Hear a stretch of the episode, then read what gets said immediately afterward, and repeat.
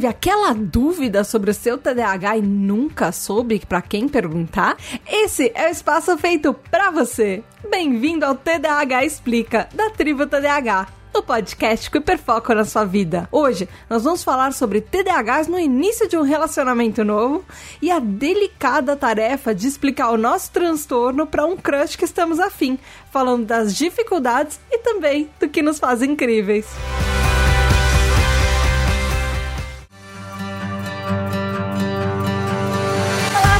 Tudo bem? Aqui é a Tata Finoto e estamos de volta das férias! Yay! Se você estava achando que estava faltando o Tributo DH onde você escuta podcast, é porque você provavelmente não, não ouviu o aviso que eu deixei nos players de podcast falando que eu ia tirar algum tempinho de férias, porque eu fiquei três anos fazendo tribo sem férias, então eu tava precisando de um tempinho para descansar. Mas agora, calma, a tribo está de volta, está tudo normal de novo. E lembrando Lembrando que esse é um episódio do TDAH Explica, ou seja, é um episódio que a gente responde dúvidas que mandam sobre o TDAH dos nossos apoiadores, dos TDAH Hypers. E se você quiser participar desse episódio, se você na verdade quiser mandar alguma dúvida e ter ela respondida num episódio, você pode ir lá em apoia.se barra tribo TDAH e contribuir com a tribo. Esse episódio só é possível, inclusive, porque a gente chegou na meta de alcançar. E cada meta que a gente gente atinge, tem mais programa para vocês ouvirem. Se você for um TDAH Hyper, se você apoiar a tribo, além de ouvir episódios tirando suas dúvidas, também tem um grupo secreto no Telegram, tem, tem segredos de bastidores, você ouve seu nome no podcast, recebe parabéns, tem um monte de coisa legal para você. Mas vamos lá pro episódio, então? A pergunta de hoje foi da Marina Pullen e ela falou assim: o que, que você diria para um novo crush sobre as suas dificuldades do TDAH? E tem um monte de coisa para falar. Esse episódio talvez seja meio que um resumo geral sobre o nosso TDAH, é, falando várias coisas que, que a gente já falou em outros episódios também. E eu tenho uma surpresa, tem áudios dos nossos TDAH Hypers que eles mandaram pra gente, que você vai ouvir no episódio também. Para começar, eu acho que é importante falar que o TDAH afeta sim a maneira como a gente sente o amor. Uh, porque a gente já teve até um episódio falando sobre desequilíbrio emocional. As nossas emoções do TDAH, a gente vai falar muito aqui hoje nesse episódio sobre isso, elas são muito 8 ou 80. Às vezes você tá. Uh, a gente vai de super chateado a super feliz num espaço de 5 segundos. E às vezes o dia tá uma droga e de repente acontece alguma coisa e a gente fica. Parece o melhor dia do mundo. E a gente tem só um pouco dessas oscilações de humor Uh, muito por causa de influências do TDAH, da dopamina do TDAH no nosso cérebro. Então, isso obviamente impacta dos nossos relacionamentos e como nós nos sentimos é, com relação a esses relacionamentos, especialmente relacionamentos novos, que geralmente é uma fase que a gente tá super empolgado com essa pessoa que a gente tá conhecendo, que a gente tá começando a se apaixonar e tudo. E chega ao ponto que às vezes uma pessoa neurotípica que tá se apaixonando pela gente, que a gente tá se apaixonando, que talvez essa pessoa nem perceba que a gente é TDAH, porque nós estamos tão hiperfocados nesse relacionamento novo que talvez seja muito mais fácil de mascarar alguns sintomas do TDAH, porque a gente está naquela fase meio de lua de mel. Então todo o nosso foco vai para aquela outra pessoa, vai para o crush, e a gente lembra dessa pessoa toda hora, a gente responde mensagens toda hora, a gente se mascara de uma certa forma inconsciente porque parece que a gente é meio neurotípico. Então essa pessoa muitas vezes nem desconfia que a gente é TDAH e que mais pra frente no relacionamento vão começar a aparecer alguns traços que a pessoa falava, mas você não era assim antes. É, porque a gente não era mesmo, porque uh, tem vários processos bioquímicos no nosso cérebro acontecendo que quando a gente está empolgado, a gente dá mais foco para aquilo que a gente gosta, que é o nosso chamado hiperfoco e alguns sintomas de coisas que a gente vai deixando de lado é, não ficam aparentes no, nesse começo de relacionamento. Mas é importante falar, a gente não é preguiçoso, a gente está tentando, a gente sempre está tentando fazer um relacionamento dar certo. Mas o que acontece com relacionamentos TDAHs, como eu já falei em outro, naquela tríade de episódios que a gente fez da tribo TDAH sobre relacionamentos, a gente tem meio que um botãozinho liga e desliga. Às vezes a gente tá muito, muito, muito empolgado com alguém novo, com crush novo, e acontece alguma coisa ruim, e às vezes a gente desanima como se fosse um botão de eu tô muito empolgado ou eu desencanei desse relacionamento. Mas enquanto a gente tá empolgado, a gente tenta absolutamente tudo para agradar outra pessoa e para fazer essa outra pessoa feliz. Porque fazer outras pessoas felizes nos faz felizes. Isso faz até um pouco parte do TDAH. A gente se doa 500% para um relacionamento novo e para alguma coisa que a gente gosta. Então nunca vai existir uma pessoa tão intensa e tão apaixonada no mundo quanto um TDAH que descobriu um amor novo. Mas claro, pode ser uma experiência que parece muito mais uma montanha russa do que um relacionamento. Porque uh, a gente. Os problemas que a gente encontra, a gente eleva a quinta potência, assim como as coisas que a gente acha que são legais, a gente eleva a décima potência tudo com a gente é muito mais intenso. E quando você, por exemplo, é adolescente, que você está descobrindo os sentimentos e os relacionamentos, é que os processos no seu cérebro ainda estão se encaixando de como, uh, como você sente uma emoção e como você externaliza essa emoção, como você é, fala para outra pessoa sobre os seus sentimentos ou o que você faz, faz às vezes com tudo aquilo que você está sentindo, porque na adolescência, é, o nosso cérebro está ainda em fase de maturação e a gente é, tá aprendendo a lidar e todos os sentimentos na adolescência são muito mais intensos. Então, quando a gente tá na vida adulta, você já aprendeu a se adaptar pelo menos um pouco daqueles sentimentos fortes de amor, de ódio, de raiva, ou quando você tá frustrado. Na adolescência, tudo isso parece muito mais à flor da pele. Por isso que eh, muitas vezes a, a gente começa a chorar de raiva, a gente começa a rir numa situação que a gente está nervoso e a gente não deveria, e porque a gente exterioriza esses sentimentos e às vezes não sabe lidar muito com eles porque nós estamos aprendendo, nosso cérebro está aprendendo esses processos ainda também. Então, é, todo, todo começo de relacionamento, ainda mais quando você é adolescente ou até um jovem adulto, pro TDAH ele é ainda mais intenso do que quando a gente é adulto. Uma coisa que eu acho importante falar pelo menos deixar esse aviso no, nesse episódio, mas eu não vou falar sobre isso aqui. Eu achei vários materiais, eu achei estudos, eu achei coisas importantes. Eu já tô coletando materiais sobre isso há três anos, desde que a tribo começou. Eu tenho uma lista gigante de pautas que eu vou colocando coisas que eu acho ali. É que TDAHs têm sim comprovado uma propensão a entrar em relacionamentos tóxicos e relacionamentos abusivos. Porque a gente tem uma autoestima. Geralmente a gente tem uma autoestima mais baixa, geralmente a gente é, acha que quando alguém gosta da gente, dá atenção pra gente, é, é difícil da gente falar não. A gente tem esse problema de falar não, mas também porque a gente está tão acostumado as pessoas deixarem a gente de lado que quando alguém presta uma atençãozinha na gente, é como se acendesse uma luz e a gente se sentisse importante para uma pessoa. Então, é, é um tipo de comportamento que pessoas é, predatórias, pessoas que não têm boas intenções, eles procuram em, em vítimas de relacionamentos abusivos. Então, eu vou deixar eu acho importante falar isso, mas isso vai deixar. Eu vou só deixar esse pequeno aviso aqui, porque é sim, é, é uma coisa que TDAHs precisam sim tomar cuidado. Eu já entrei em relacionamentos abusivos, eu já tive mais de um relacionamento abusivo. Não é legal e não é fácil de sair quando você, você não percebe quando você tá entrando. Então, se você. Sempre no começo de relacionamento, eu sei que falar isso pra um TDAH é meio difícil, mas por mais que essa pessoa que você esteja gostando seja um hiperfoco, nunca deixe seus amigos de lado, porque às vezes são as primeiras pessoas que vão é, sinalizar que aquele relacionamento não é legal para você, então escute seus amigos.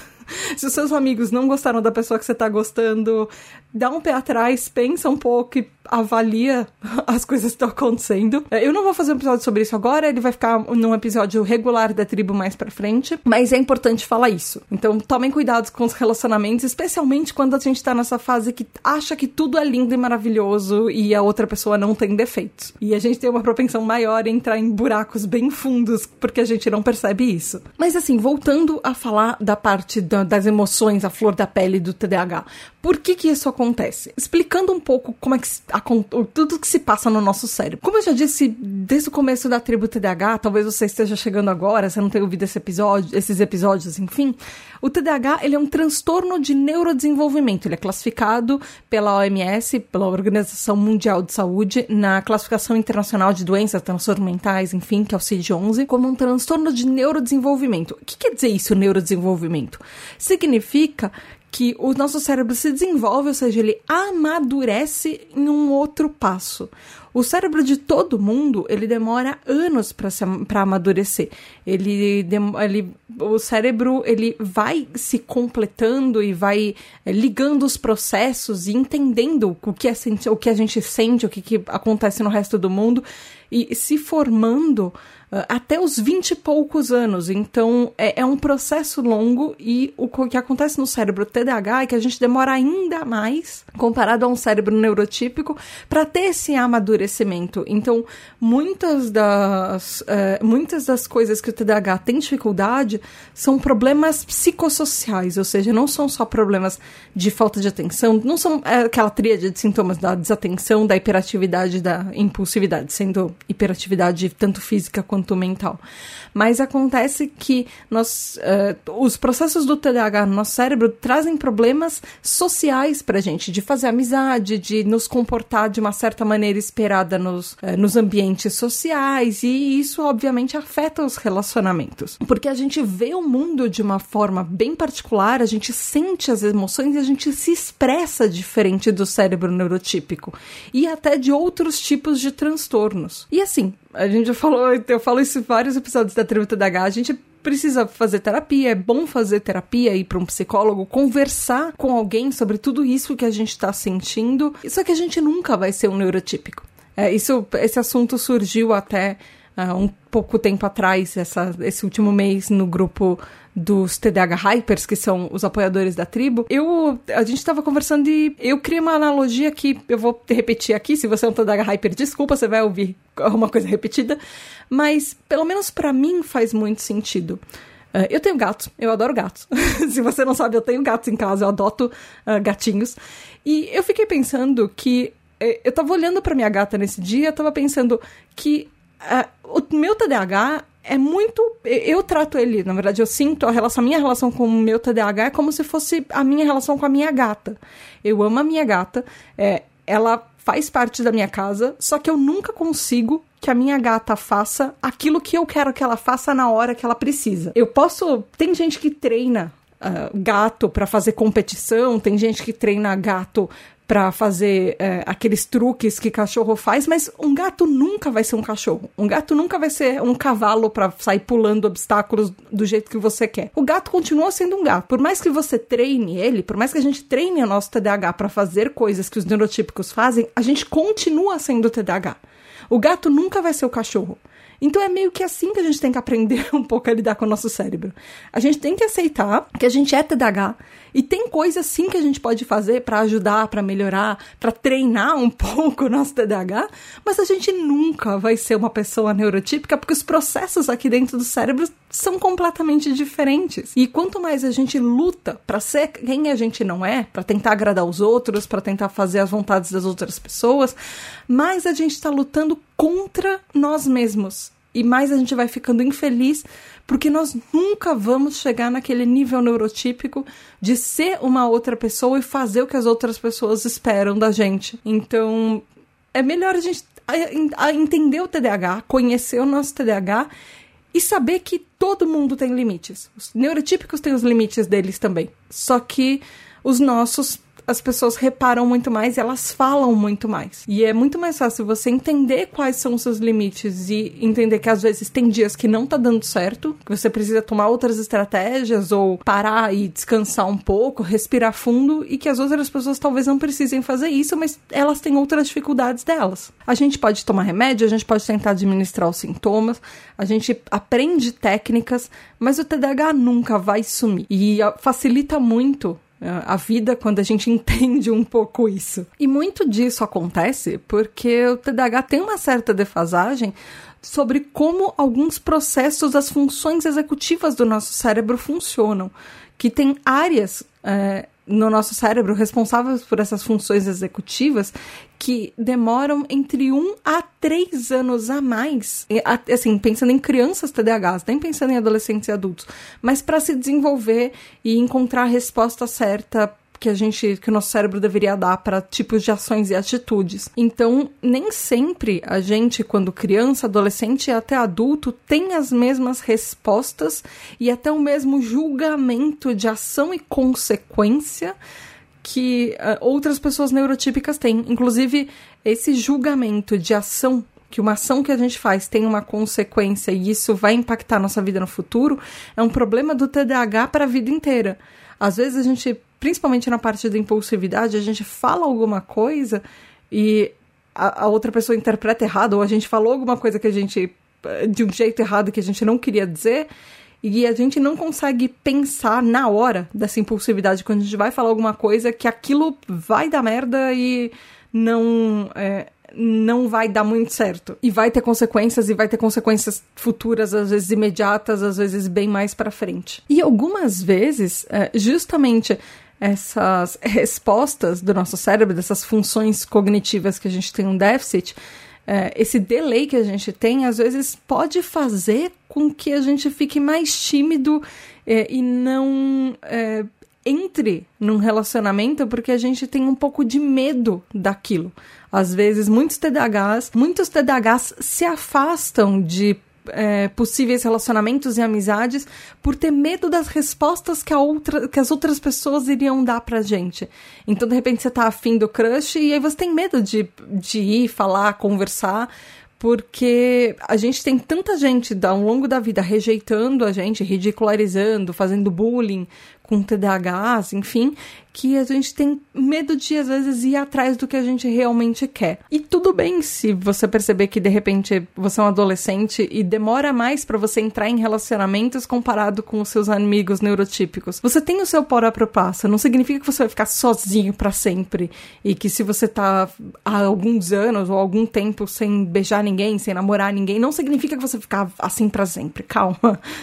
Eu sei que às vezes no momento parece desesperador de, ah, meu Deus, eu tô há tanto tempo tempo sem beijar ninguém, nunca mais vou beijar ninguém na minha vida.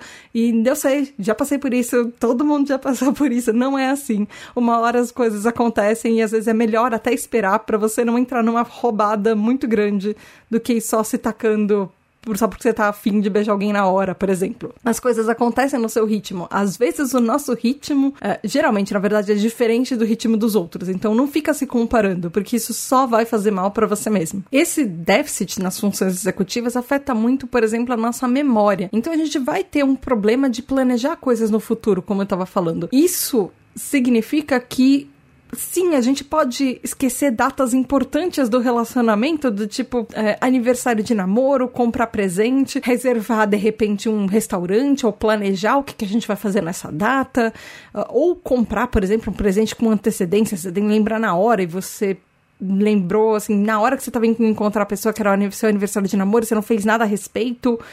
Uh, TDAH não é um problema de ter agenda, ter um calendário ou ter um relógio, porque se fosse, todos os nossos problemas da vida estavam resolvidos. Então, se alguém chegar pra gente, geralmente é uma das coisas que as pessoas mais falam, mas você já anotou na agenda? Mas você já colocou um alarme no seu celular? Sim, nós já colocamos. Às vezes a gente perdeu a agenda que a gente colocou o lembrete, colocou 15 alarmes no celular e não lembra para que, que eles eram. É, se esse fosse o único problema do TDAH, a gente não tinha mais o transtorno. A gente já fez tudo isso, muito provavelmente quando um neurotípico dá essa dica pra gente. E horários também, às vezes, são um conceito muito vago para um TDAH. Quando alguém fala, eu estou chegando em 5 minutos, às vezes você estava fazendo alguma outra coisa e passaram 5 horas e você esqueceu de se arrumar porque você tinha que sair com essa pessoa porque você tinha um compromisso e você caiu num espaço de vórtex temporal e você esqueceu que 5 minutos e 5 horas são um, um espaço de tempo bem diferente. Isso acontece no cérebro TDAH, por causa de uma coisa chamada miopia temporal, tem até um episódio sobre isso, e pra gente é muito comum. Então outras pessoas às vezes podem se irritar que o nosso conceito de tempo é uma coisa meio vaga, uma coisa que às vezes não existe muito conceito de tempo pra gente. Até porque muitas vezes a gente trava, simplesmente trava, tem aquele piripaque do Chaves em uma situação simples.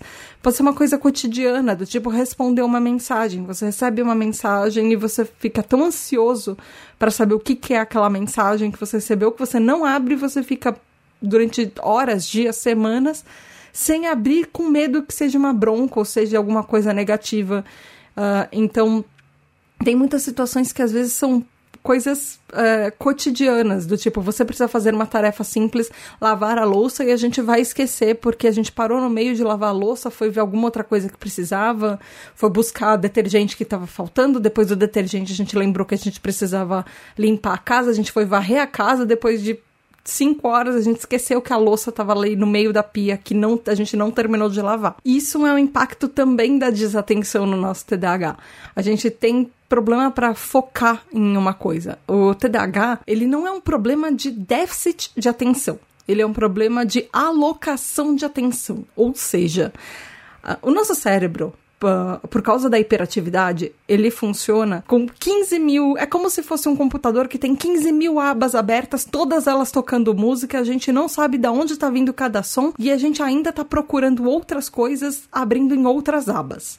Isso é o cérebro TDAH. É, tá tudo acontecendo ao mesmo tempo com várias linhas de raciocínio que vão se juntando como se fosse um novelinho de lã e você não sabe onde ele começou e onde ele vai terminar. Isso faz com que a gente é, perca o foco das coisas que estão muitas vezes na nossa frente. a, a gente to tem, consegue ter um foco muito grande para algumas coisas e a gente consegue ter uma falta de foco ainda maior para outras coisas. Então não é um problema de falta de foco, é um, pro, é um problema de alocar essa atenção, de é, direcionar o nosso foco para o que a gente precisa naquela hora. Então muitas vezes uma pessoa está falando diretamente com a gente, a gente não vai prestar atenção, a gente precisa pedir para ela repetir várias vezes.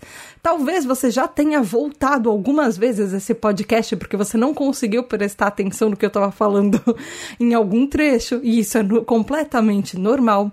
A gente perde a, a noção das coisas que estão na nossa frente às vezes, porque porque a nossa linha de raciocínio acaba se perdendo. Inclusive às vezes quando a gente está falando, é muito normal a gente ouvir um, um TDAH falando alguma coisa, aí fala é a porque às vezes a gente está pensando em tanta coisa ao mesmo tempo que o que a gente estava falando naquela hora se perdeu em algum pensamento a gente perdeu a linha de raciocínio. Isso faz com que, obviamente, a gente esqueça do que estão falando com a gente.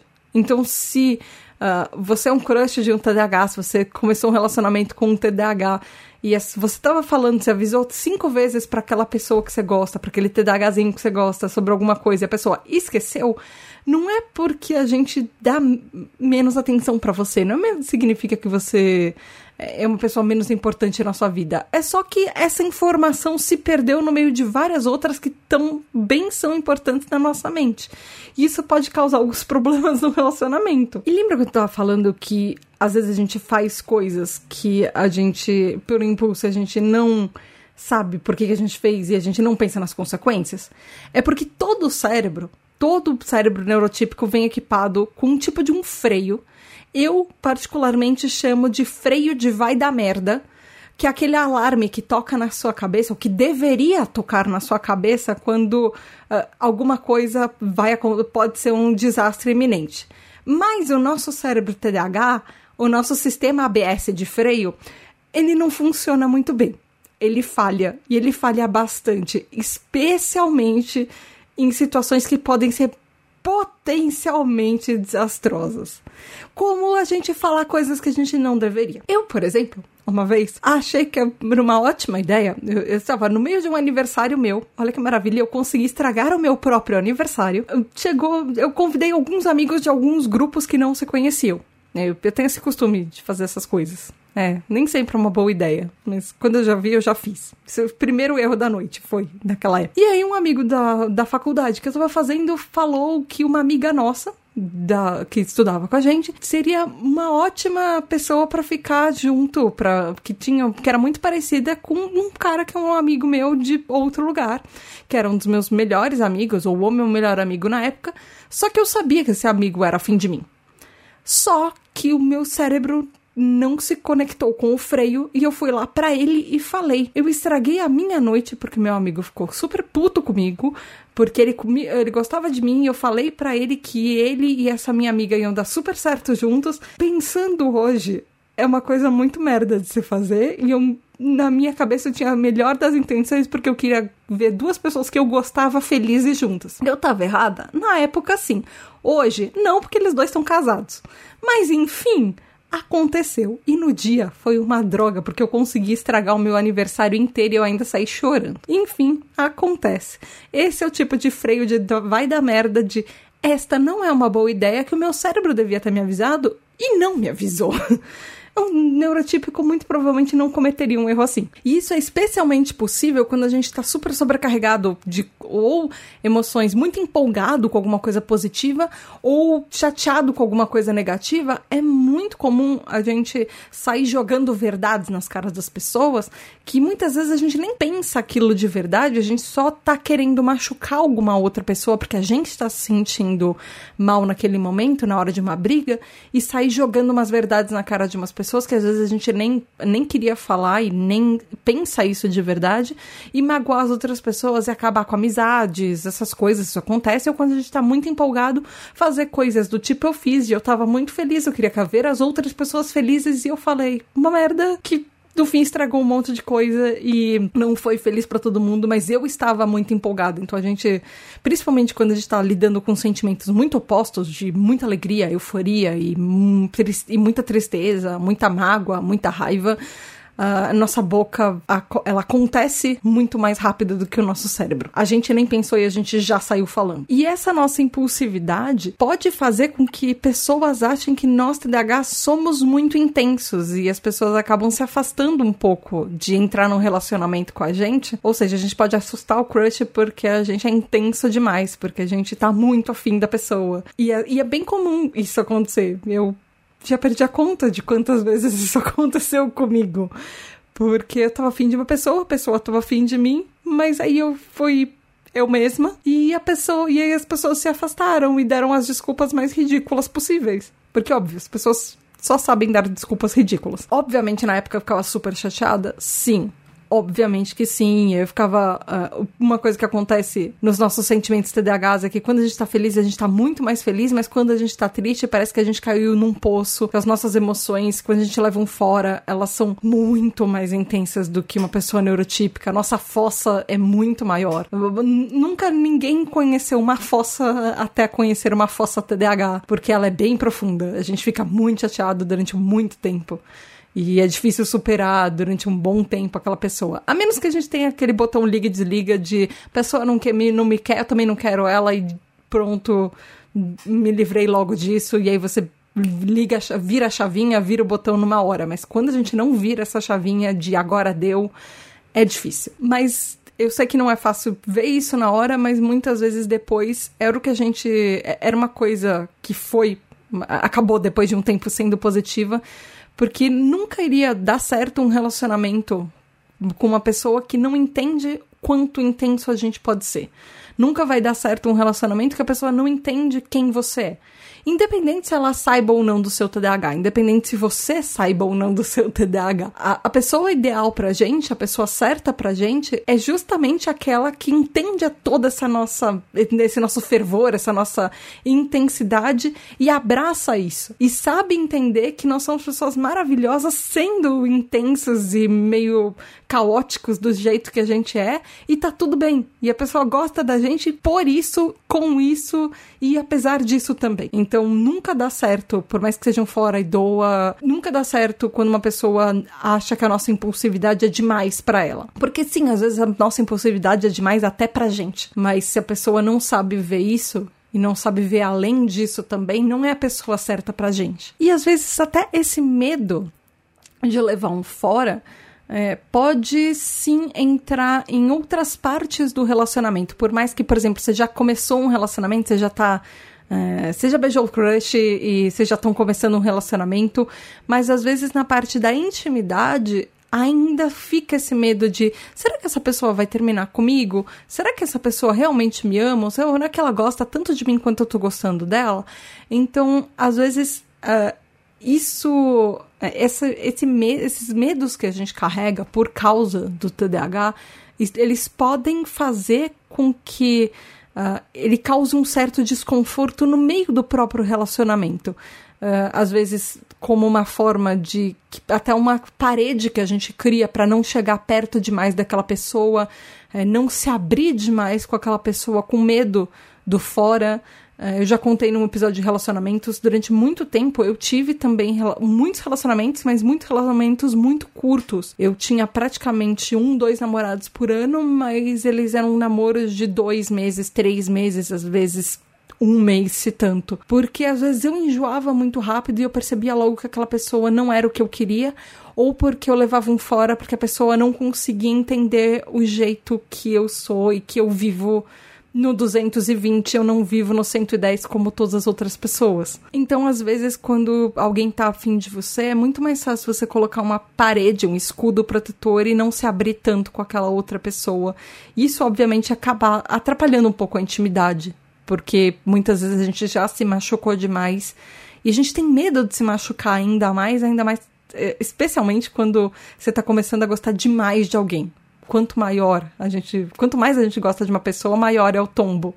Então, às vezes, essa relação dá, dá um certo pânico, um certo pavor na gente. Mas, ao mesmo tempo, a parte da impulsividade do TDAH faz com que muitas vezes a gente jogue as consequências pro alto e seja exatamente o oposto. Às vezes, emocionalmente, você tá travado, você não tá querendo se abrir, mas às vezes, fisicamente, você jogou as consequências pro alto, achou que você só vai ficar e não vai muito ligar para as consequências, e na hora que alguma coisa acontece, por exemplo, relacionamentos sexuais, é, enfim, é, às vezes a gente esquece de tomar medidas preventivas que a gente deveria, então uh, existem estudos sim que mostram que número de TDAHs com ISTs, gravidez não planejada, eles são maiores, então é, TDAH pode afetar, inclusive na nossa uh, vida sexual, então é melhor a gente sempre estar prevenido, mesmo que você ache que alguma coisa não vai rolar, esteja sempre prevenido, se cuida, porque ninguém vai cuidar de você se não for você mesmo. E especialmente quando tem uma pressão de grupo e que a gente, sei lá, fazer alguma, alguma besteira em grupo e o grupo tá pressionando o TDAH se sente ainda mais pressionado para fazer alguma coisa que tome riscos e sem pensar nas consequências. Então, isso é bom prestar atenção. Quanto a gente quer fazer uma coisa pela gente ou por causa de pressão de outras pessoas. Outro ponto que o TDAH ele pode afetar um relacionamento, que é uma coisa que a gente às vezes precisa explicar para alguém, pro crush, é que não necessariamente a gente tá no celular do lado da pessoa e a gente não tá prestando atenção nela ou no que ela tá fazendo ou ela não é uma pessoa entediante para a gente estar tá no celular. O que acontece é que uh, a nossa hiperatividade, ela nem sempre é física. Eu já falei que ela também é mental, mas ficar mexendo em coisas na, nas nossas mãos é uma parte sim da hiperatividade física. Então, muitas vezes a gente usa o celular porque a gente, para prestar atenção no que uma pessoa está falando, ou prestar atenção num filme que a gente está maratonando, numa série que a gente está fazendo maratona, enfim, é, às vezes a gente precisa ficar mexendo em alguma coisa. Para substituir isso, uh, os, aqueles fidget toys, aqueles Steam toys, são muito válidos, às vezes ficar rabiscando no caderno, é, desenhando no caderno também, ajuda muito a prestar atenção na outra pessoa, no que a outra pessoa está falando, ou em atividades que vocês estão fazendo em conjunto, e sem causar problemas no relacionamento. Eu, eu ganhei um daqueles poppets, que é aquela. que é aquele negocinho que você parece ter uma bolinha de é, plástico bolha, mas é um, é um plástico que tem bolinhas e você fica é, colocando de um lado para o outro as bolhas. E eu também tenho em casa um slime. E são, são duas coisas que me ajudaram absurdamente e ajudam muito no meu relacionamento, porque eu tenho vários problemas para prestar atenção em filmes e séries que meu namorado assistimos, que meu namorado e eu assistimos juntos. Isso me ajudou muito. Inclusive, se você quiser ouvir mais sobre isso, tem um episódio sobre fidget toys e steam toys para TDAHs e como os TDAHs têm sim estereotipias que são até manias que a gente tem de ficar se mexendo ou mexendo em coisas enquanto a gente fala e tenta prestar atenção. Existe uma relação entre o TDAH e ficar se mexendo toda hora, e mesmo que seja uma coisa inconsciente. ficar mexendo no celular, por exemplo, para você prestar atenção no que uma outra pessoa tá falando diretamente com você. Porque o celular é uma coisa mais próxima da gente. Então é muito mais é, comum a gente ficar mexendo nele. Um ponto também que tem a ver com, a gente ficar mexendo em outras coisas, é porque o TDAH, às vezes, ele faz com que a gente tenha uns certos problemas de socialização. Então, muitas vezes a gente não entende, é, muitas vezes a gente não entende linguagem corporal que as outras pessoas de, com quem a gente está falando, uh, às vezes ironias, sarcasmos, nem sempre a gente percebe que eles são é, ironias e sarcasmos, especialmente na internet, é, na, quando é uma coisa escrita e você não está frente a frente com a outra pessoa, pode ser é, especialmente desafiador você saber se aquela pessoa tá ironizando você, tirando um sarro da sua cara, ou se ela tá sendo uma pessoa verdadeira e fazendo uma pergunta genuína e falando com você numa boa. Então, às vezes, o TDAH pode impactar um pouco nisso também, a gente entender essas dicas sociais e como a gente se comporta frente a cada uma delas e entender os sentimentos atrás de cada ação e palavra das outras pessoas. E obviamente às vezes a gente pode interpretar uma coisa de uma maneira que não é, como é, muitas vezes acontece a gente achar que a pessoa tá sendo grosseira com a gente quando ela tá falando de boa e a gente entra na defensiva e começa a brigar com a outra pessoa e para aquela outra pessoa neurotípica não tem um motivo por que, que a gente tá brigando com ela, mas pra gente TDAH a gente tá fazendo isso como uma resposta automática porque a gente se sentiu acuado em uma certa situação. Então, ou a gente tem essa tendência às vezes de brigar sem motivo, mas não é exatamente uma tendência, é uma forma muito simples e muito básica como o ser humano se protege. Então é uma reação que a gente tem quando a gente se sente ofendido, quando a gente se sente acuado, quando a gente acha que uma outra pessoa tá fazendo uma coisa que é negativa pra gente, a gente se defende. Então, muitas vezes a gente se defende sem necessidade de criar brigas e criar desentendimentos, ou a gente percebe desentendimentos onde não tem por causa desses pequenos problemas de socialização, de entender a linguagem corporal,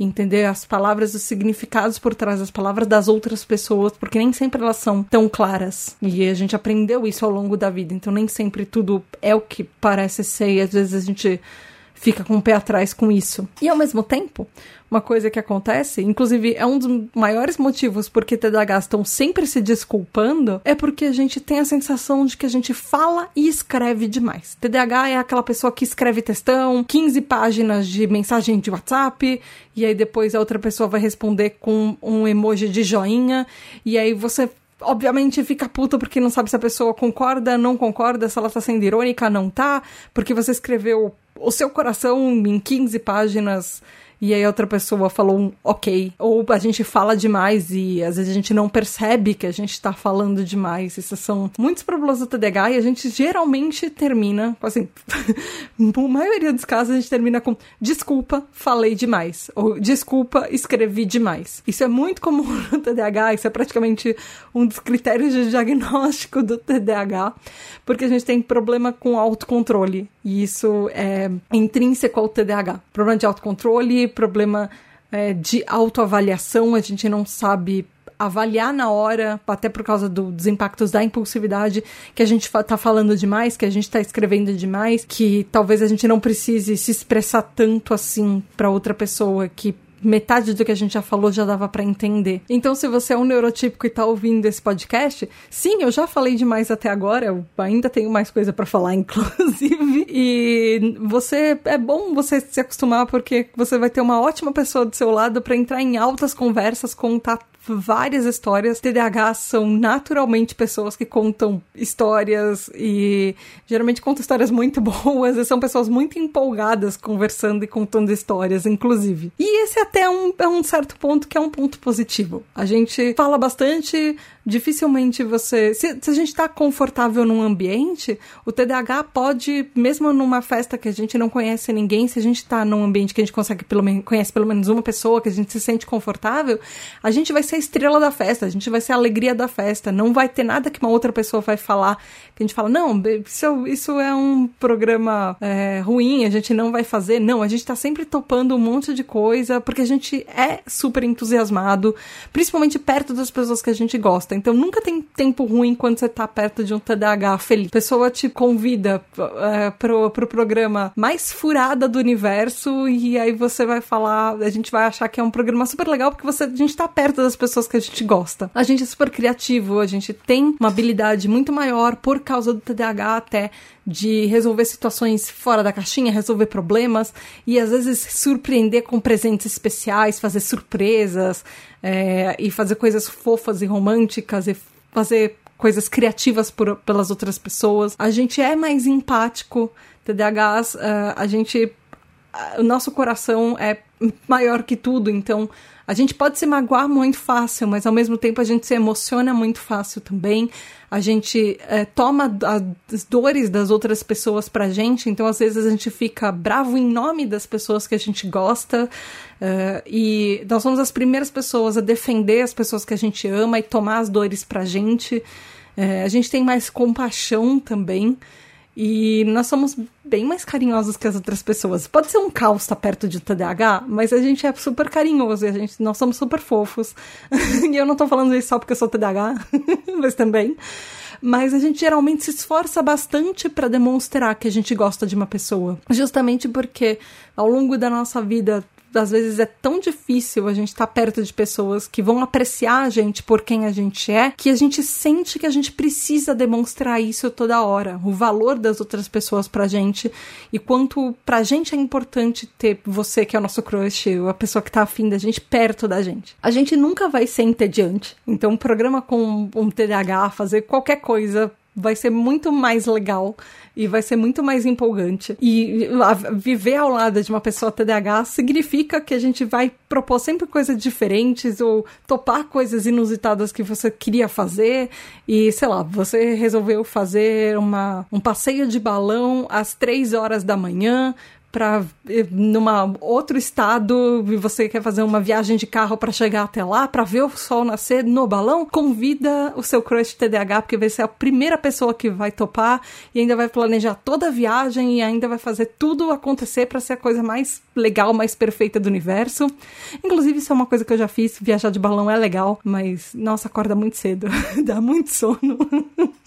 Mas é uma coisa bem legal de fazer. Saltar de paraquedas também. Se você for uma pessoa que curte saltar de paraquedas, convide seu, seu crush TDAH. Se ele não tiver medo de altura também. A gente tá sempre tentando fazer coisas para que as outras pessoas que estão com a gente se sintam felizes. Uh, ah, para demonstrar até. Eu gosto muito de fazer coisas pelas pessoas que eu amo, pelo meu namorado. Eu sempre tô comprando presentinhos e surpresinhas ou fazendo alguma coisa por ele, porque ah, que seja assim, eu pedi uma comida que ele gosta no iFood ou eu fiz alguma coisa uh, por ele, porque às vezes são em pequenas coisas que eu mostro o quanto eu amo ele, o quanto eu gosto dele, por mais que a gente já esteja junto há bastante tempo. Então, às vezes, TDAHs demonstram o nosso quanto a gente gosta e aprecia que você está do nosso lado, é, ou quanto a gente ama o nosso parceiro, nossos parceiros com pequenos gestos e às vezes com grandes gestos. E a gente sempre vai ser entusiasmado. Menos que a gente esteja de cara fechada no cantinho, de bico porque alguma coisa errada aconteceu, nós geralmente, como tamo, quando a gente está feliz, e principalmente no começo de um relacionamento, nós somos as pessoas mais empolgadas do universo. E, obviamente, esse não seria um episódio da Tribo TDAH se eu não trouxesse alguns estudos científicos para falar, para saber assim, o que, que, a ciência fala do TDAH sobre comportamento quando a gente está ah, entrando num relacionamento com o crush, quando a gente está com um novo amorzinho. Uh, existe um estudo que eu achei que ele é mais antigo, ele é de 2003. Ele foi publicado em abril de 2003. Ele, ele foi feito nos Estados Unidos, na, no Departamento de Psicologia da Universidade do Texas. E o nome desse estudo, Differences in Heterosocial Behavior and Outcomes of ADHD, Sim, uh, Symptomatics Subtypes in College Sample. É, ou seja, dá para traduzir como diferenças no comportamento heterossocial e resultados de subtipos sintomáticos de TDAH em uma atmosfera de faculdade. Então, obviamente, esse estudo foi feito com pessoas da faculdade. É, ele foi feito com 24 pessoas neurotípicas, para usar de controle do estudo, que isso é normal. Uh, tinham 27 TDAHs do tipo combinado e 13 TDAHs do tipo predominantemente é, desatento. Esse estudo foi feito com questionários de comportamentos e tarefas e como era o comportamento desses universitários, desses jovens adultos. É, sobre sexo, sobre namoro, sobre sair com uma pessoa ou sobre interações sociais. E o propósito do estudo era explorar justamente esses relacionamentos. Mas, como o nome do próprio estudo já fala, ele é um estudo heterossocial, ou seja, ele foi feito com é, pessoas heterocis normativas. E nesse episódio foi um grande problema que eu encontrei. Todos os estudos falando de relacionamentos, é, inclusive o próximo estudo que eu vou falar, ele aponta isso, que todos os estudos de relacionamentos de TDAHs foram feitos com pessoas brancas, heteros, cis normativas e na maioria homens. Então, é, já existe esse viés nos estudos que para entender o TDAH na complexidade da gente precisaria ter é, estudo com pessoas é, de diversidades étnicas, pessoas LGBTs, pessoas de diferentes expressões de sexualidade e assexualidade também, de, de, de expressão de gênero também e tudo, mas infelizmente não tem até agora. Mas então existe esse viés nesse estudo. Mas o que esse estudo fala é que TDAHs predominantemente desatentos desse, desse tipo uh, de grupo, ele, a, as pessoas mostram um padrão mais passivo que é percebido em relações sociais, principalmente, por exemplo, homens uh, TDAHs desatentos, ela, eles são menos escolhidos pelas mulheres é, na, na época de faculdade para relacionamentos. Em compensação, homens TDAHs do tipo combinado, TDAH é, ou predominantemente hiperativo impulsivo ou uh, especialmente, na verdade, nesse grupo, eles, eles estudaram o, o tipo combinado, eram TDAHs que tinham um, número de é, encontros maior e mais experiências é, sexuais, mais é, dates na faculdade, saíam mais, tinham mais namoros e enfim. E isso talvez porque uh, o TDAH desatento seja muito percebido como um TDAH mais tímido, especialmente nos homens. Porque a, a sociedade espera que os homens sejam, homens heteros cis normativos sejam é, muito mais, exteriorizem muito mais uh, aquela masculinidade. Então tem que ser o homem que dá, faz da atitude e ele que chega junto e ele que convida. Então a pessoa, TDAHs desatentos é, são tidos como mais tímidos, porque muitas vezes ele se distrai e não convida as outras pessoas para sair ou não presta tanta atenção no que a outra pessoa do date está falando, a, a menina está falando perto dele, enfim. Lembrando, relações heteronormativas, que foi o que estudo falou. E aí, o segundo estudo é bem mais recente, é, ele chama Adult ADHD and Romantic Relationships: What We Know and What We Can Do to Help que seria pra, daria para traduzir como adultos com TDAH e relacionamentos românticos, o que sabemos e o que nós podemos fazer para ajudar.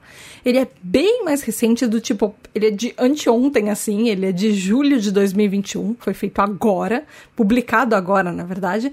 E ele também é dos Estados Unidos, ele foi feito no Departamento de Psicologia da Universidade de Ohio. E ele não é exatamente um estudo, ele é uma revisão de materiais, ou seja, ele pegou absolutamente tudo que foi publicado de material acadêmico e fez um resumão geral de tudo que você precisa saber que já foi publicado cientificamente sobre TDAH e relacionamentos.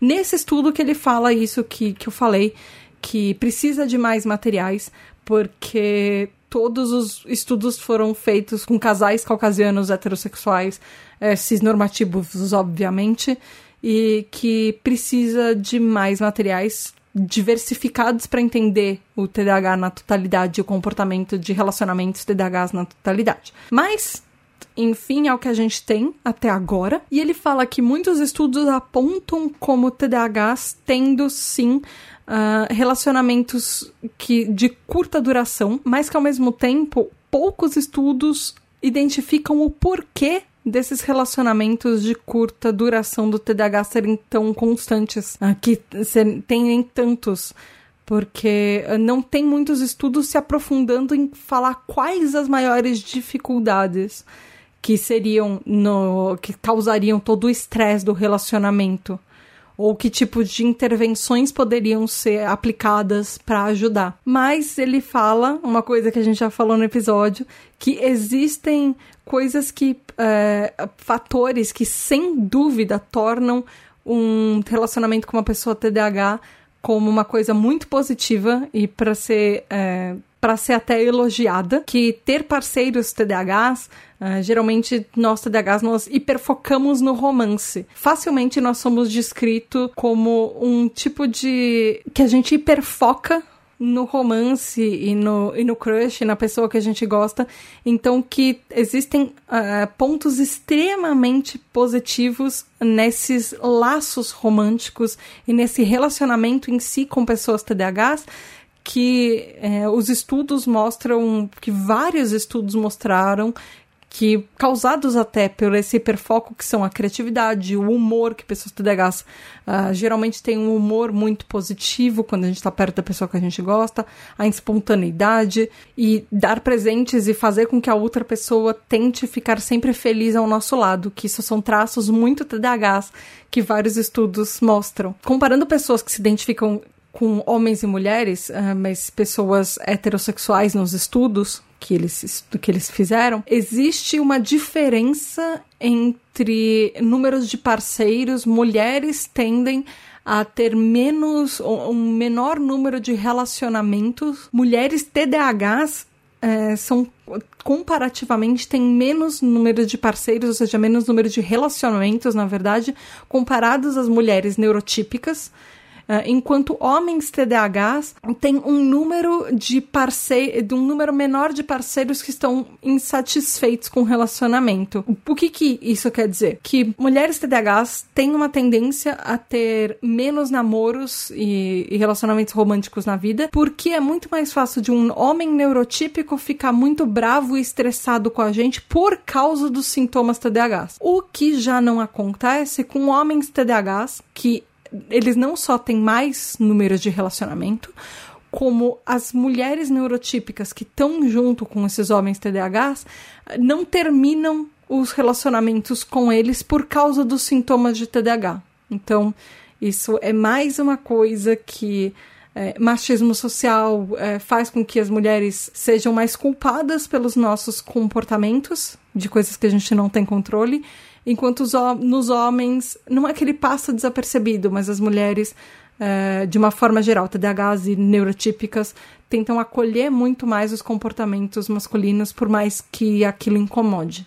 Então tem esse, tem esse viés também de que mulheres, de uma forma geral, acolhem, é, ou assim, na verdade, pessoas que se identificam com o gênero feminino de uma forma geral, acolhem muito mais e são muito mais compreensivas com coisas que às vezes incomodam para não terminar relacionamento, comparado a pessoas que se identificam é, como homens. Especialmente com relação a uma pessoa com transtorno mental que tem TDAH, que esse TDAH começa a ter um impacto no relacionamento. E também esse estudo fala que o conceito de desregulação emocional pode causar características, pode ter características e impactos problemáticos e negativos no relacionamento, como, por exemplo, é, impulsividade emocional, irritabilidade, que pode ser maior, impaciência, tolerância muito menor, muito mais baixa para frustrações, ou se irritar com mais facilidade, ficar brava com mais facilidade,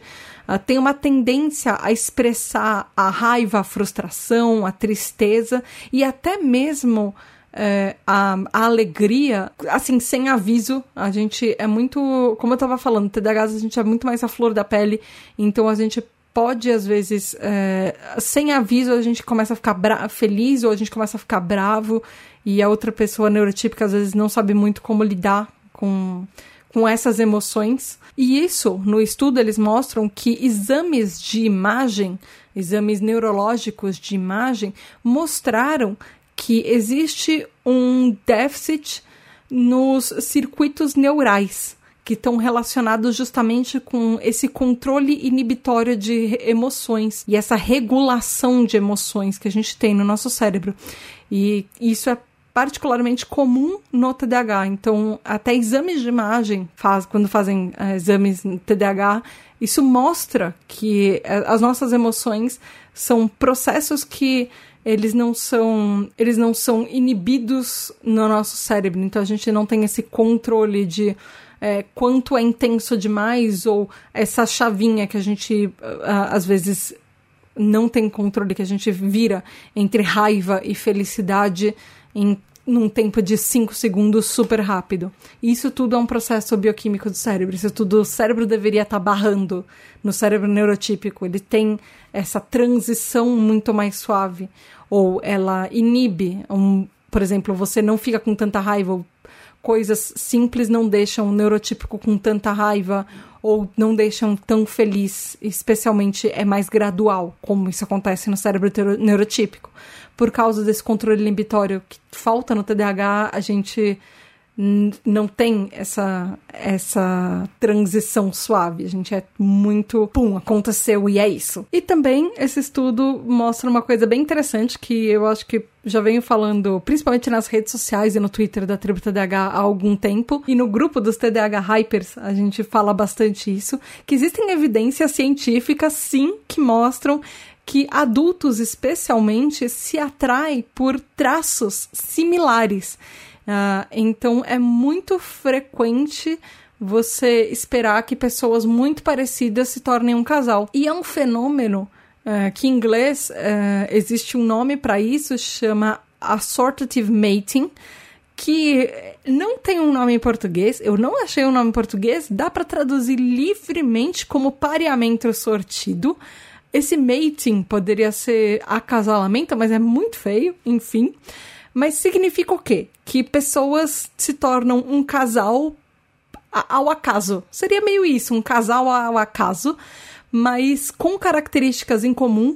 Então esse estudo mostra que é muito comum você ser uma pessoa TDAH e por algum motivo você não sabe, mas você ficou com crush, você, o seu crush também é TDAH, e aí vocês ficam juntos e vocês são um casal de duas pessoas TDAHs, e podem nem ser um uh, eh, TDAHs do mesmo tipo, mas é, casais TDAHs, famílias TDAHs são muito comuns porque a gente tende a atrair uh, os pontos que são é, mais parecidos um no outro mas ainda assim as evidências são meio escassas. Existem evidências que mostram, mas uh, o número de estudos feitos sobre isso e o porquê isso acontece, as pessoas ainda não sabem direito. Não foi, não existem tantos estudos assim. Mas que mesmo entre dois adultos TDAHs ou dois adolescentes TDAHs, enfim, duas pessoas em um relacionamento que são TDAHs, ainda assim os próprios sintomas do TDAH podem ser um problema no relacionamento. Ela, eles podem causar estresse no relacionamento. E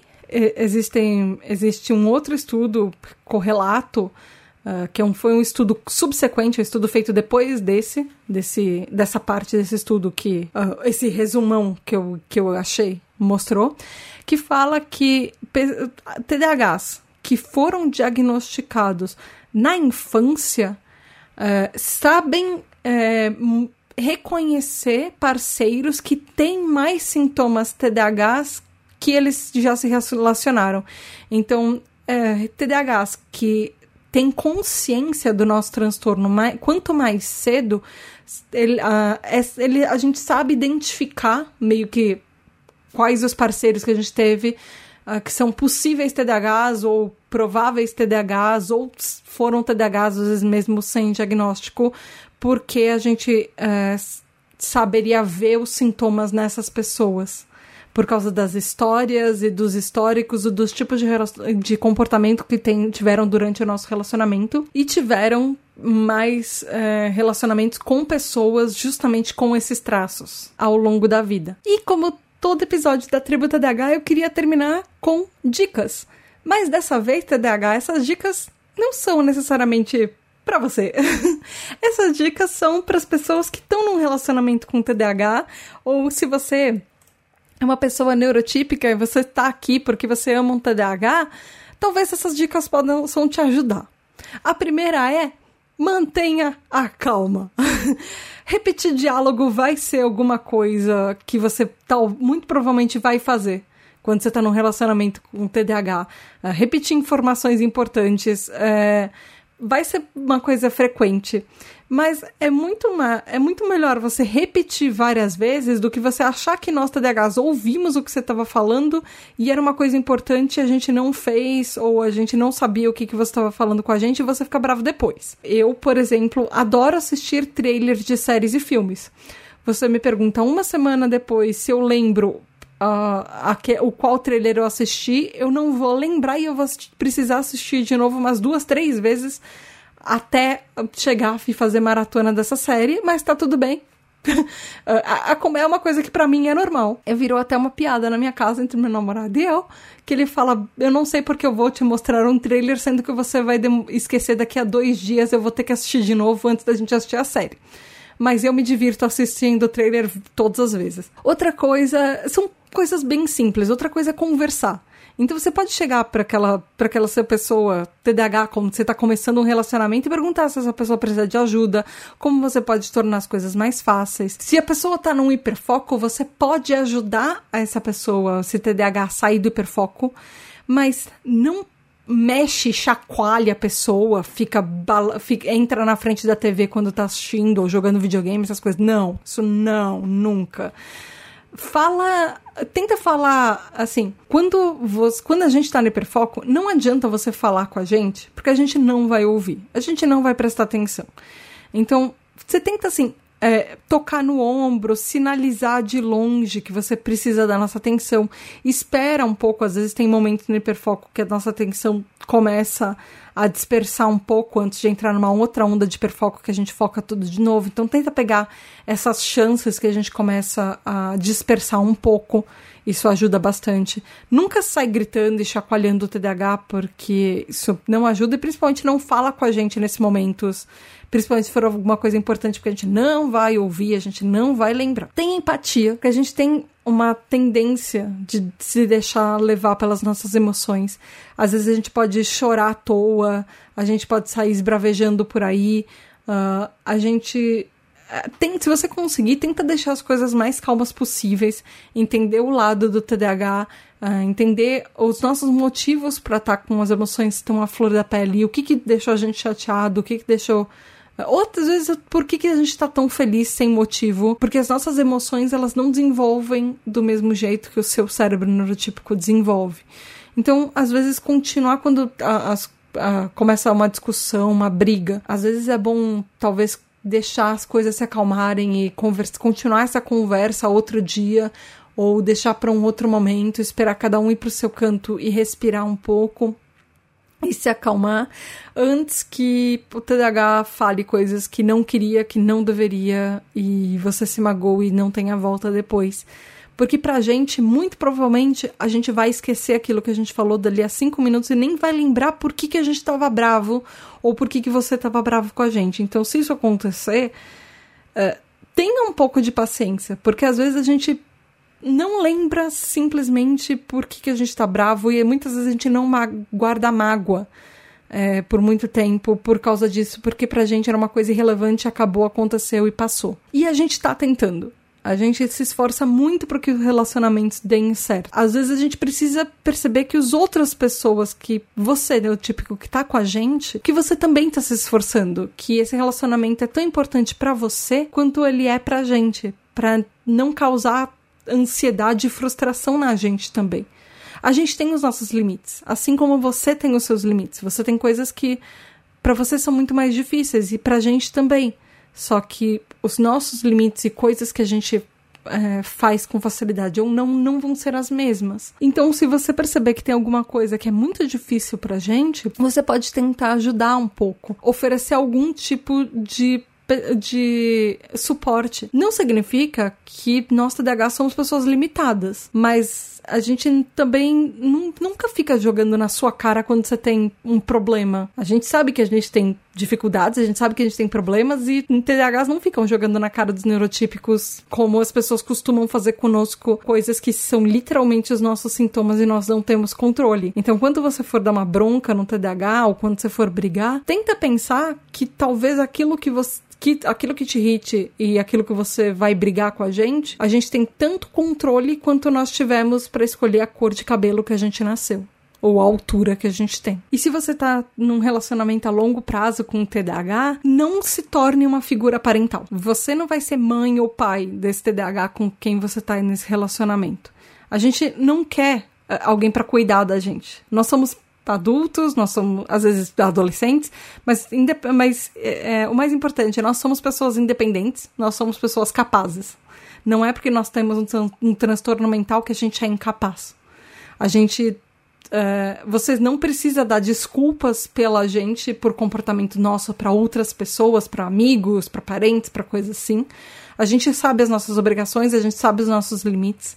A gente só precisa, às vezes, de mais ajuda, mas a gente não é incapaz. Nós, tem, nós temos relacionamentos, nós queremos estar em relacionamento que tenham literalmente relações de igualdade. Todo mundo está no mesmo par. Você, a gente não quer estar em relacionamento, absolutamente ninguém quer estar em um relacionamento onde as relações estão desiguais, onde uma pessoa claramente tem mais poder ou tem mais é, decisão, ou tem a opinião daquela pessoa e o que ela faz tem mais importância do que a outra. E se você TDAH tá num relacionamento que você sente que é assim, que você não tem tanta importância, sai desse relacionamento. Porque eu sei o quanto, uh, sendo TDAH, às vezes é muito difícil para a gente reconhecer que a gente tem valor próprio e a gente se amar acima de amar outras pessoas e reconhecer que a gente precisa de coisas boas na, sua na nossa vida. E eu, eu sei disso, porque já passei por muito relacionamento e muito relacionamento muito ruim. Então, uh, é muito difícil ter amor próprio, é muito difícil a gente olhar para dentro e saber que nós somos pessoas incríveis e que nós uh, merecemos amor. A gente merece que alguém trate a gente como a pessoa especial no mundo, como a gente trata as outras pessoas. Então, se alguém não tá fazendo isso com você, talvez seja a hora de você buscar alguém ou ficar sozinho para cuidar de você um pouco e perceber que você se ama mais do que todo mundo, ou procurar alguém que possa dar isso para você e não aceitar qualquer migalha, porque eu sei que a gente tem uma tendência bem grande a aceitar migalha achando que migalha é gostar. Mas migalha não funciona para ninguém.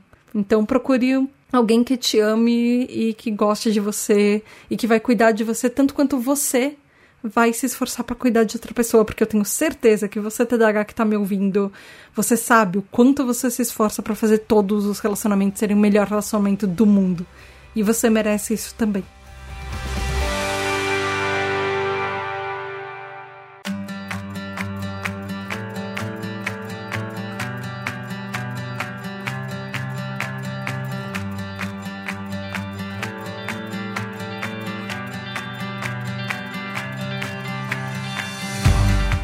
Terminar o episódio. Eu sei, ele já ficou muito longo mas eu pedi para os nossos TDAH Hypers, que são os nossos apoiadores, eu perguntei para eles o que, que você diria para um novo crush sobre as suas dificuldades TDAH? Ou o que, que uma pessoa que vai entrar em um relacionamento com você deveria saber sobre o seu TDAH? E eu pedi também para um neurotípico, um único neurotípico, que é o nosso editor, que eu pedi para ele gravar uma mensagem pra gente também. Então, ouçam os depoimentos dos nossos TDAH Hypers e também do nosso editor.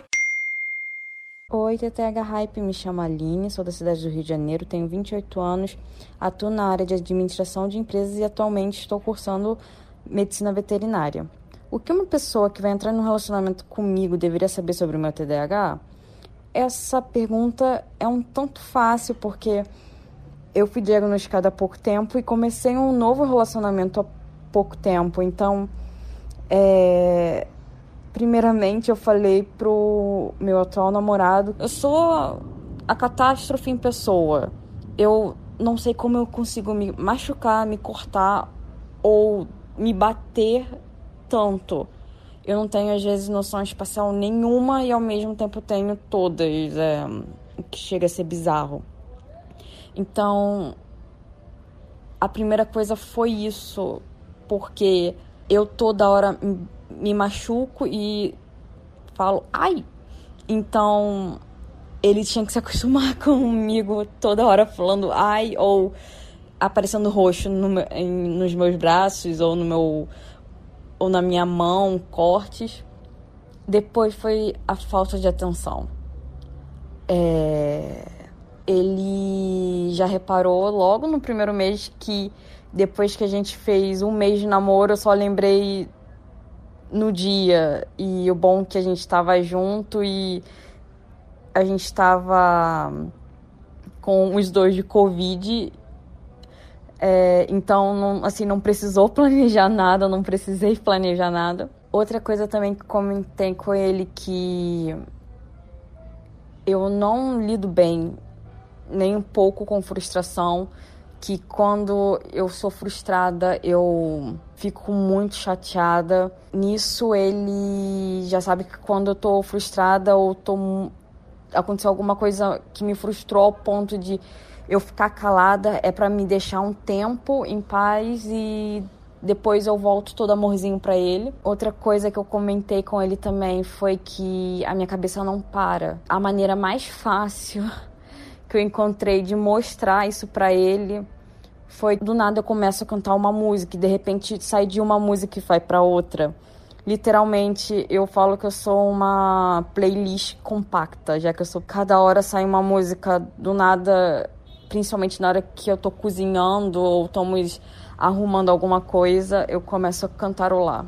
Também com deixar acumular coisas, eu acabo acumulando coisas, fico toda perdida porque eu acumulo coisas, quer dizer, no caso tarefas, né? Eu fico juntando tarefas, se não é para ontem, se não for para ontem, eu acabo acumulando.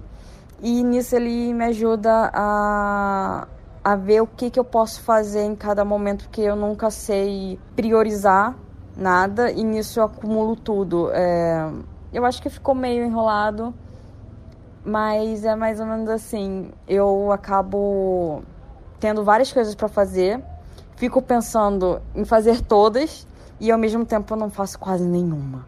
Ou se eu faço, não faço nenhuma completo. Aí ele tem a linda paciência de me ajudar nisso. E também uma outra coisa que ele já se acostumou é que eu sou hiper mega friorenta, eu tenho hipersensibilidade nesse quesito, tenho um hiperfoco para as coisas que eu mais gosto e para concluir, eu não consigo entender quando as coisas são sérias ou não, quando as pessoas brincam, eu não sei quando é brincadeira e quando não é, porque eu não consigo pegar entonação ou saber qual é certo. E é isso então, gente. Beijo, até mais. Eu sei que ficou comprido. Desculpa, beijo, Tata. Tchau, tchau. Meu nome é Demi, eu moro em Blumenau, Santa Catarina.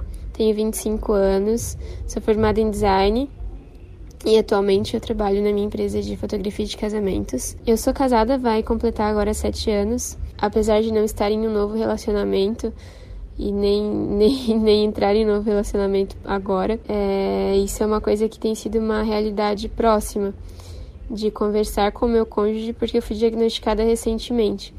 Apesar de dele já conviver comigo tantos anos, é, de tantas, depois de tantas dificuldades, agora com o diagnóstico foi um pouco difícil para ele é, não aceitar no sentido de me ajudar, mas aceitar no sentido dele perceber que isso não tem cura, que por mais que eu tome medicações, por mais que eu faça terapia, por mais que eu tenha algum progresso, é, eu nunca vou ser 100% como ele, eu nunca vou conseguir. O meu 100% nunca vai ser o mesmo que o dele. Então, se eu fosse entrar em um relacionamento agora, eu seria bem honesta e bem clara com a pessoa, porque isso é uma coisa. O TDAH, o nosso transtorno, é a minha psicóloga mesma fala. O próprio nome diz, é um transtorno, ele causa transtorno. E as pessoas que estão mais próximas a nós, elas sentem de perto o que é ter, o que é se relacionar com uma pessoa que tem um transtorno que causa transtorno. Então a pessoa precisaria realmente ter muita paciência, muito amor, né? É, e entender e ter empatia, porque apesar de ser um transtorno que causa transtorno, nós não somos pessoas ruins, nós não somos pessoas que não merecemos nos sentir amadas, muito pelo contrário, às vezes a nossa autoestima está tão baixa que ter alguém do nosso lado apoiando, incentivando, pode ser um, um, um dos meios de a gente evoluir e progredir. É, então eu acho que se eu começasse um relacionamento hoje, né? Apesar de não começar agora, mas eu já converso isso com meu esposo, do quanto ele precisa é, ter simpatia por mim e se ele realmente me ama do jeito que eu sou, afinal a gente já tá junto há tanto tempo, né?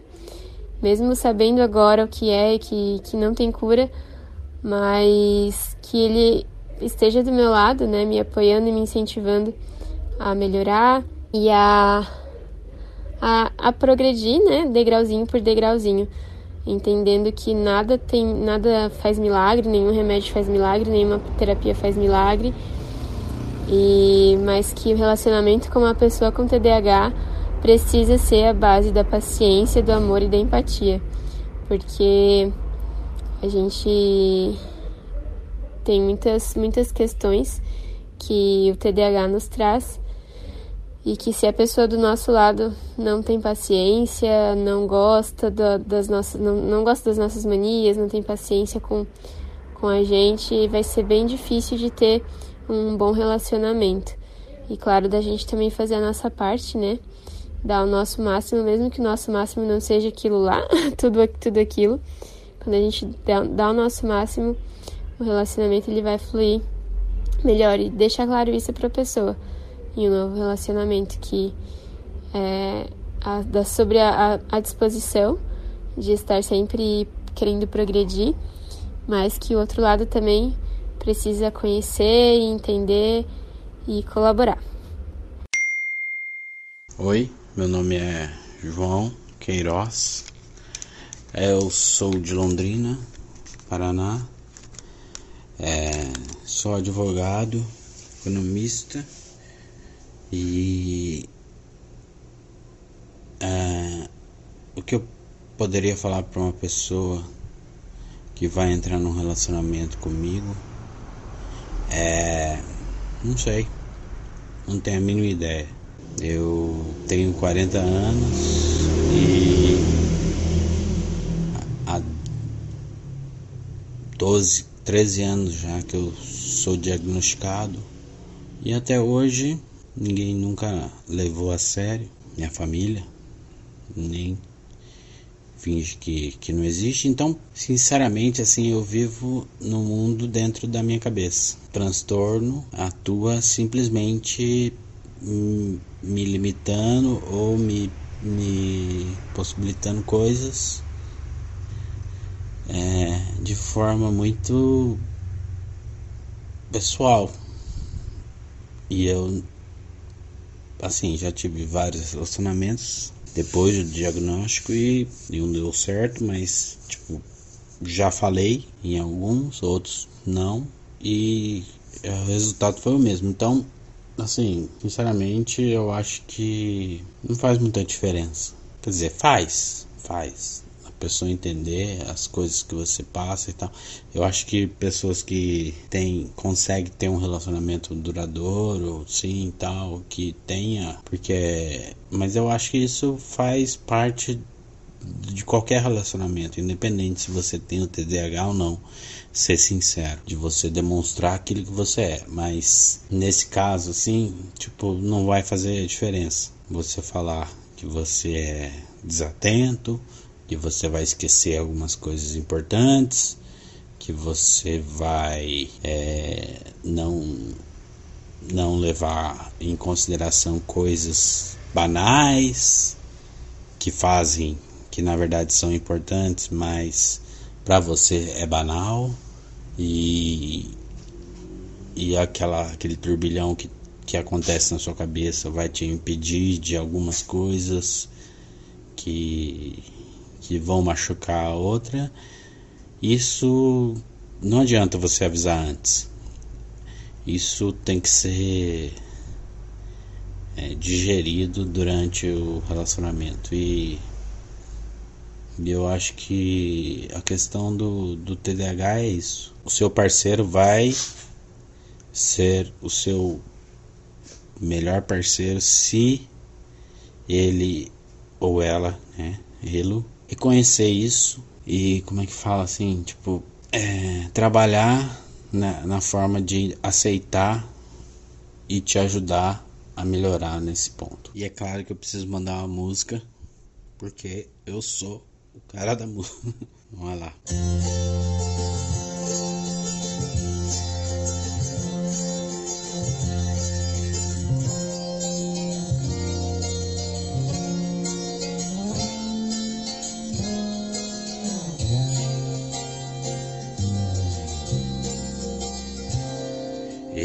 Gosto tanto de você que até prefiro esconder.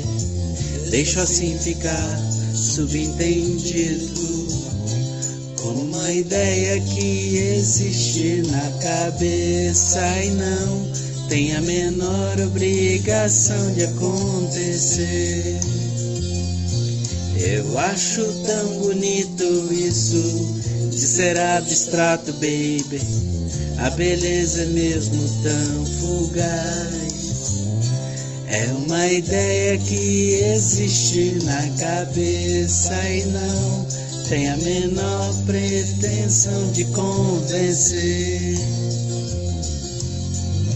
Pode até parecer fraqueza, pois que seja fraqueza então. A alegria que me dá isso vai sem eu dizer.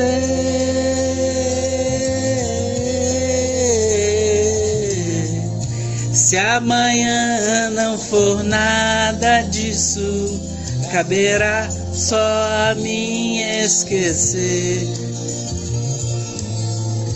O que eu ganho e o que eu perco, ninguém precisa saber.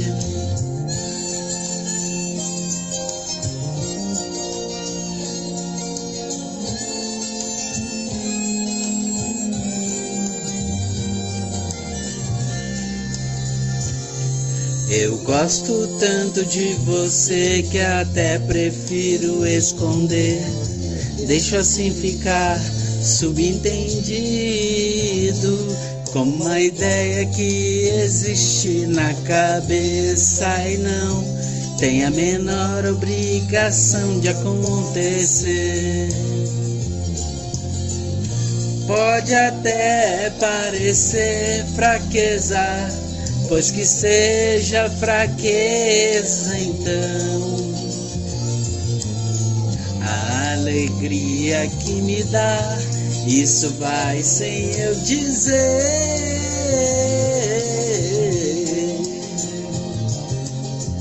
Se amanhã não for nada disso, caberá só a mim esquecer.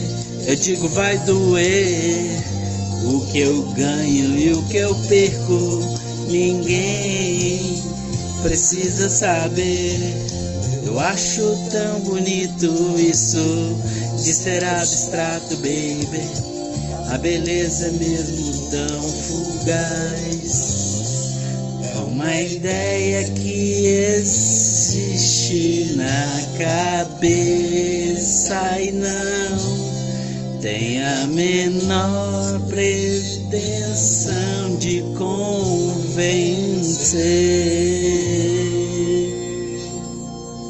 Oi,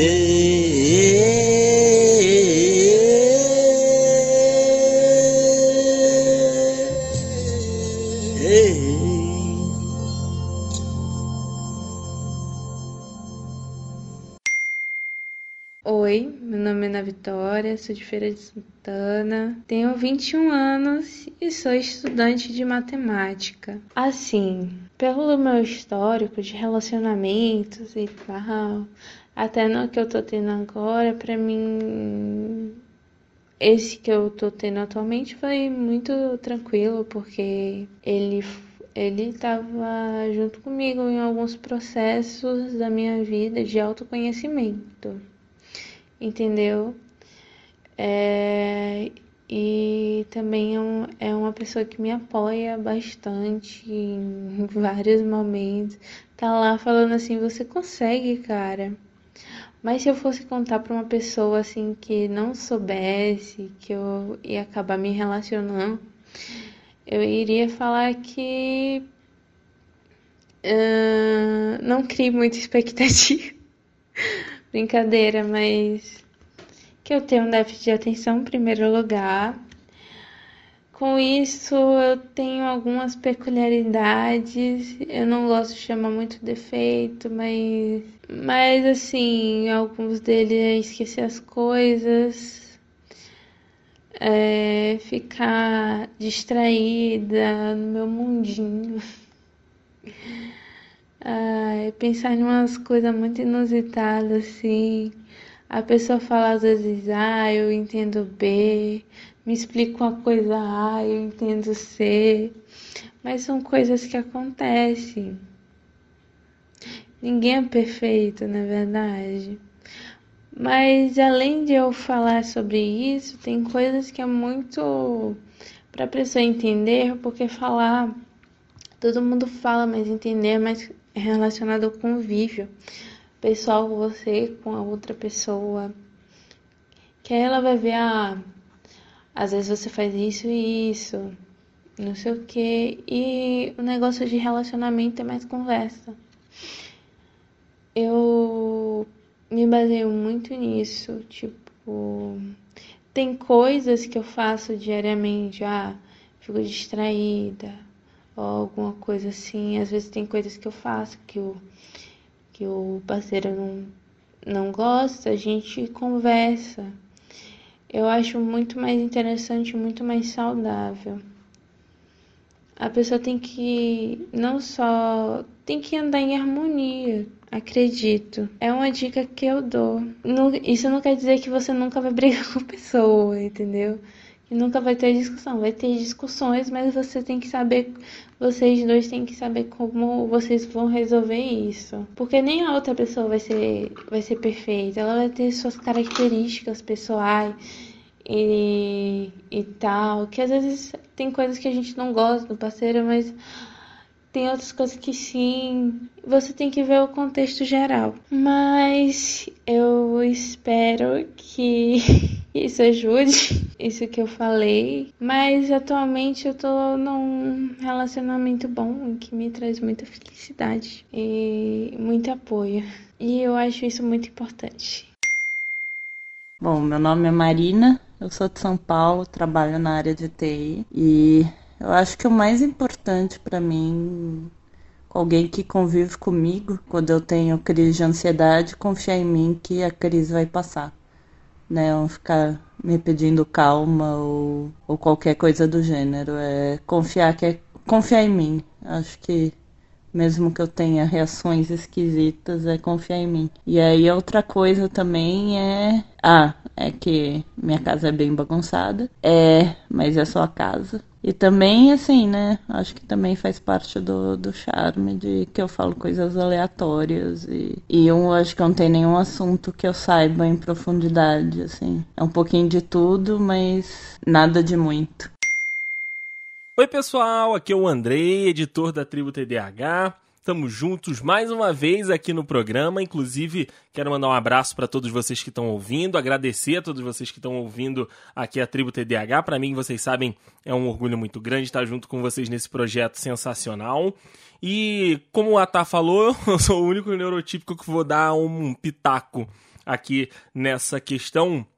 E eu acho que pra gente, neurotípico, para que a gente possa de fato compreender, para que a gente possa de fato é, é, colocar para a gente também dentro do, do que do, dos processos, né, entender melhor, é sempre muito válido a, a honestidade. Por mais que você se sinta inseguro num primeiro encontro ou no início do relacionamento de comentar sobre o seu TDAH com o seu parceiro, com a sua parceira, enfim, com a pessoa que você está se relacionando, Eu acho que é muito importante que seja em algum momento tópico de conversa, porque pode gerar um ruído, pode gerar algum tipo de atrito, pode gerar algum tipo de problema ali dentro né, da convivência com vocês dois.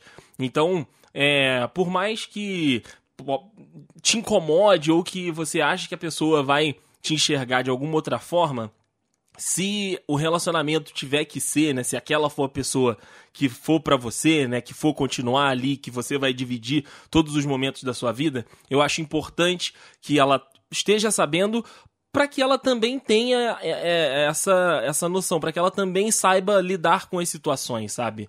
É, a gente acha que, no meu caso, né, quando que aconteceu com a Tata, quando ela me contou, eu já achei que sabia tudo, porque a gente ouve na televisão, a gente ouve na internet, a gente vê coisas e a gente acha que já sabe. Então, é, conforme você vai deixando claro e conforme você vai deixando aquela outra pessoa ciente, eu acho que isso vai ajudando a formar uma base melhor para que os dois estejam ali caminhando juntos para poder é, um entender o outro, para que um possa apoiar o outro e para que não haja esse embate, para que não haja esse atrito. Então eu sempre vou pelo caminho de ser jogo claro, sabe? De ser é, é, todo mundo às claras, porque todo mundo tem o, o, seu, o seu estilo, todo mundo tem os seus problemas, todo mundo tem o que gosta, o que não gosta, e eu acho que se você deixar isso claro, eu acho que fica muito melhor de conseguir combinar as coisas. E se um já tá gostando do outro, né? Se já tá dentro de um relacionamento, a predisposição já é bem maior de, de um entendimento, de um ponto em comum para que um, como eu disse, apoie o outro. Então eu sempre bato nessa tecla da honestidade. Por mais que você possa ter medo de falar alguma coisa, eu acho que sempre válido conversar, deixar tudo às claras para poder é, todo mundo tá ciente ali do que está acontecendo. Pessoal, um beijo, espero que vocês gostem aí dos episódios e seguimos juntos aqui na Tribo TDAH. Tchau, tchau, gente! É isso aí, galera. Espero que vocês tenham gostado do episódio. Você sendo TDAH, você sendo neurotípico. Eu espero que você mostre talvez esse episódio para alguém que está em dúvida com, sobre TDAH ou que ele tenha ajudado você a entender um pouco mais sobre o seu transtorno. E nesse momento que às vezes pode ser muito legal e muito difícil ao mesmo tempo de ter um crush, entrar num novo relacionamento. Você pode falar comigo nas redes sociais, no Twitter e no Instagram, arroba. E não se esqueça que você pode ser um TDAH Hyper e mandar áudios para os episódios, participar, escolher o tema dos episódios, mandar dúvidas aqui para o TDAH Explica. Você vai lá em apoia.se barra TDAH. É isso aí, beijos da Tata e tchau! Até o próximo episódio. Tchau, tchau!